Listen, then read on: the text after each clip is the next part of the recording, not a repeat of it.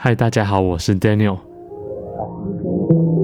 因为上礼拜的天气太冷，所以一直没有录新的一集。但是这礼拜突然天气好像变得比较温暖，没有借口，所以这是第十二集的没有营养 Podcast。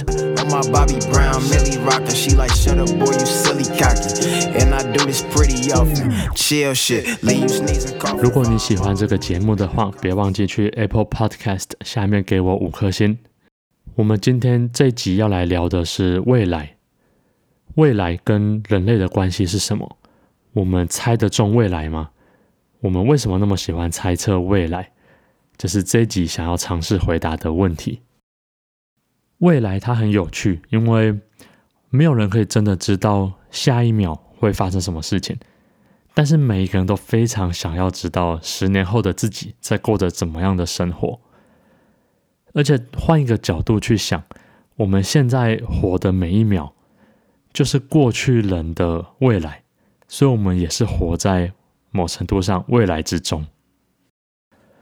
从经济价值上来看，未来是一个非常有价值的东西。当然，你可以说就是知道未来就可以知道乐透号码，然后它可以带给你好几亿的财产，这很有价值，没有错。但是这边讲的。知道未来指的是知道未来的方向是什么样子。如果可以知道下一个人人使用的产品，下一个改变世界的技术，那这是非常有价值的一件事情。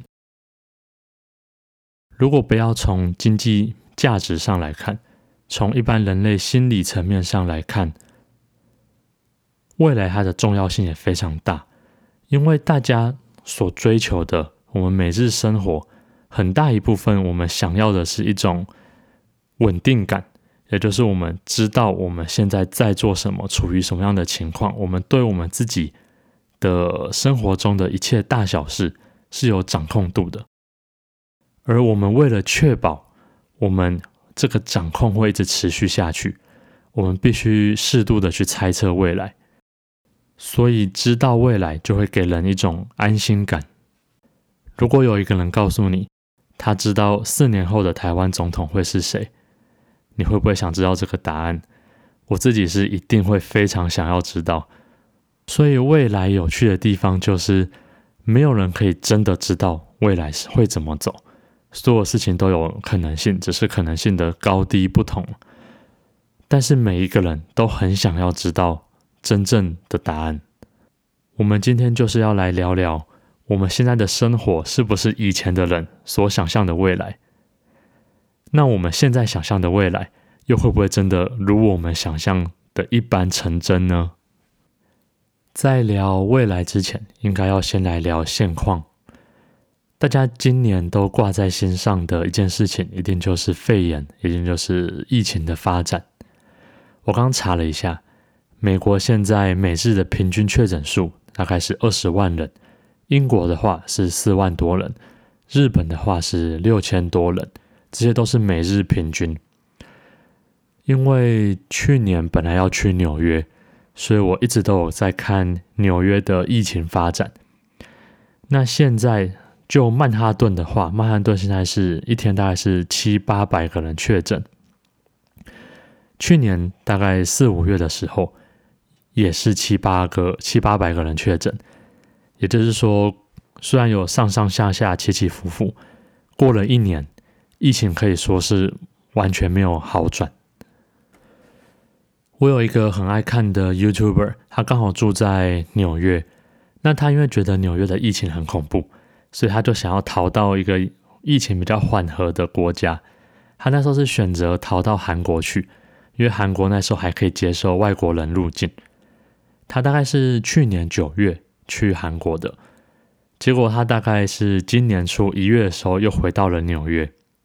就回到纽约之后，纽约的疫情反而变得更严重。他当时逃离纽约的时候，完全没有想到，过了三个月的未来，疫情反而变得更严重。应该说，二零二零年的时候，真的没有人料到，二零二一年疫情反而会变得更恐怖。然后变种病毒又出现，然后非常的吓人。美国各州现在都开始可以打疫苗。美国有辉瑞的疫苗可以打，还有一个蒙德纳或者说蒙蒂纳的疫苗可以打。但是这个疫苗的释放也受到蛮大的批评，因为它施打的速度远远的不够快，很多的疫苗都放到坏掉，也就是疫苗制造的速度是大于施打的速度的。那到底要打到多少的比例才可以得到真正的群体免疫？然后回到一个没有疫情的生活。我看了一个负责疫苗分派到各个医院这个大数据计算的公司的执行长，他接受访问，他被问到说大概要几 percent，他自己是说八十 percent 可以达到。也有其他的美国自己的防疫专家是认为要至少八十五 percent 的人施打疫苗。才有机会群体免疫，也就是说，施打的比例要非常非常高，十个人里面要有八到九个人都打过疫苗，才有可能回到原本的生活。那美国现在施打的速度，目前我刚刚看是全国平均的话是三点七 percent 有施打了疫苗，还差很多。那我就顺便看了一下全球。施打速度最快的其实是两个国家，一个是以色列，以色列施打到三十一 percent 了；另外一个国家是阿拉伯联合大公国，它也施打到二十 percent 了。如果对中东想要更认识的话，可以去听第九集的没有营养 Podcast。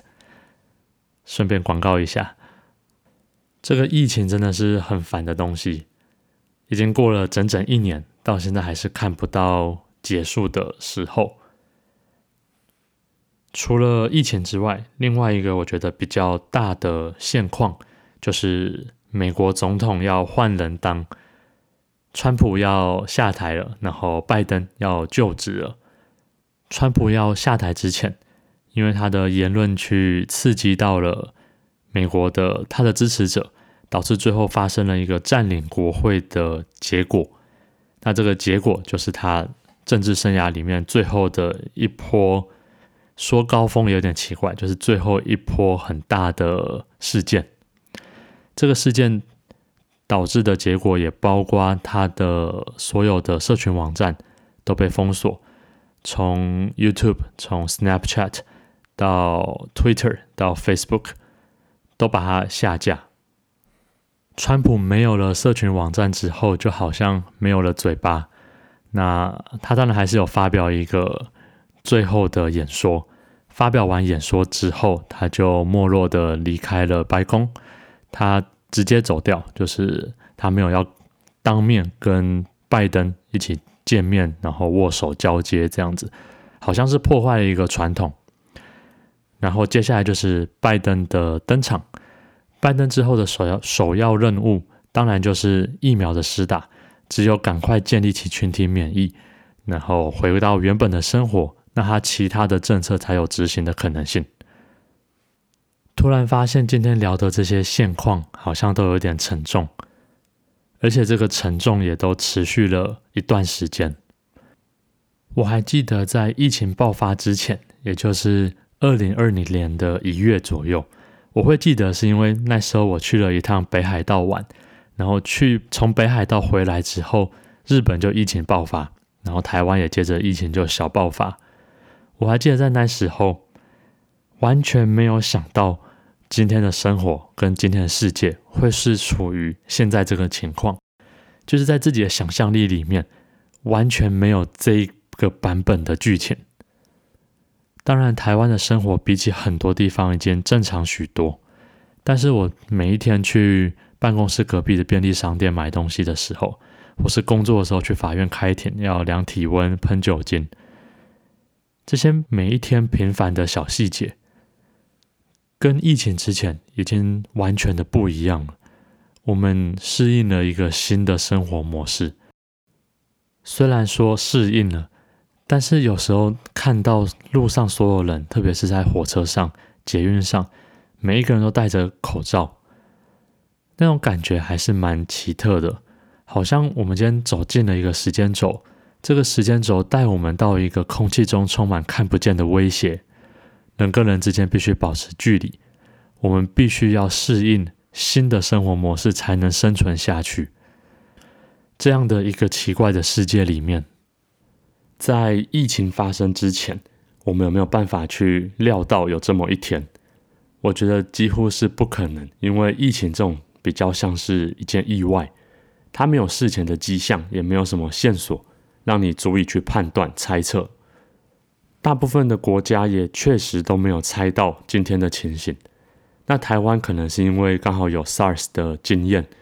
所以当然没有办法预先料想到，但是一旦发生之后，我们可能稍微比较快的反应过来，那些以前的记忆回忆都可以再次浮现出来。所以像是疫情这种情形，应该算是无法预料的未来。那相对的，有没有可以预测的未来？就是通过今天我们有的线索，加上一些想象力，可以去猜测出一个大致的方向。我觉得科技发展应该算是可以勉强预测的未来。聊到科技发展的预测，就一定要谈到比尔盖茨在一九九五年，距今应该是二十五年左右。那时候他写了一本书，叫做《The Road Ahead》。他这本书就是在预测科技会让人类社会变成什么样的样貌。他在一九九五年的时候猜对了几件事情。大方向上，他猜测网络会改变我们生活，剧烈的改变我们的生活。然后他举例，比如说大家不用再去公司上班，是可以在家里上班的。然后在具体的事情上，他猜中了每一个人人类的口袋里会有电脑。那他讲的就是像是今天的手机的概念。那他猜错了什么？他那时候想象的社会是会变成一个超高科技的社会。然后大家每一栋大楼、每一个街角都会有一根一根的电脑柱，就有点像是 ATM 这样子。那大家就可以去那根电脑柱上处理一些杂事。这个东西没有发生。我们现在最接近的东西就是 ATM 而已。所以比尔盖茨在二十五年前就料到了手机跟网络对人类社会的巨大影响，还蛮扯的。另外还有一个也是很爱猜测未来的人，他叫做 Peter Thiel，他是美国应该算蛮有名的天使投资人。他说，人类跟电脑的关系，在二十年前、三十年前，那时候人类的想象是，有一天会有一台集中的超巨型电脑，这个电脑有无人能及的运算能力，它可以回答人类的问题，可以解决人类无法解决的困扰。过了二三十年的今天，集中型的大电脑、超级电脑的确有发生，但是更重要的是，电脑变成一个分散的个人装置。我们的手表、手机、笔电、桌机，每一个人都有至少三到四台小电脑，所以它是一个从集中的巨型电脑摆荡到分散的个人装置的过程。那问题就是下一步是什么样的电脑？他认为下一步的电脑最重要的能力会是人工智慧，也就是 AI。人工智慧可以在每一个个人装置上使用，但是它必须要有一个核心的大电脑来处理所有的资料跟运算。这个摆荡从二三十年前的集中电脑摆荡到个人装置，就是今天的个人装置。最后又将摆荡回去巨型电脑，也就是人工智慧，就好像钟摆一样摆荡过去又摆荡回来，这就是他对人类跟电脑的关系的未来的预测。虽然只有时间会告诉我们他到底猜的对不对，但是这并没有办法阻止人类去猜测未来的欲望。我们很难真的猜中未来，但是我们还是非常喜欢去猜测。我们今天聊了疫情跟美国政治的现况，还有比尔盖茨跟 Peter Thiel 对科技发展的猜测。总之，希望未来会比我们想象的还要好。这集 Podcast 就聊到这边，I don't know if you like the way I put my words together, but I need you to stick with me just like some bags fellas. feathers. Or like bricks scales, hand in hand, dropping corn straight down the well. Wish me well, wish me well. Hey, always talking about the fishing and scales, things that's gonna throw my mind off.